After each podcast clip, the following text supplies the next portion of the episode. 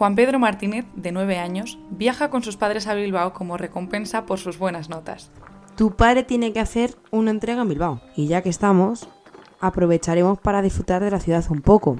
Y así ves por fin las vacas que tanto quieres ver. Bien, vacaciones, voy a ir de vacas. Está muy contento.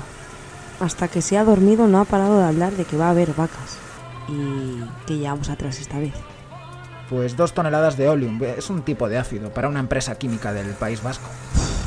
Esperemos llegar pronto. El caso del niño de Somosierra es la desaparición más extraña de Europa. Se trabajó con pocas pistas, pero se establecieron muchas más hipótesis de toda índole. Algunas verdaderamente extrañas. El cartel de enfrente.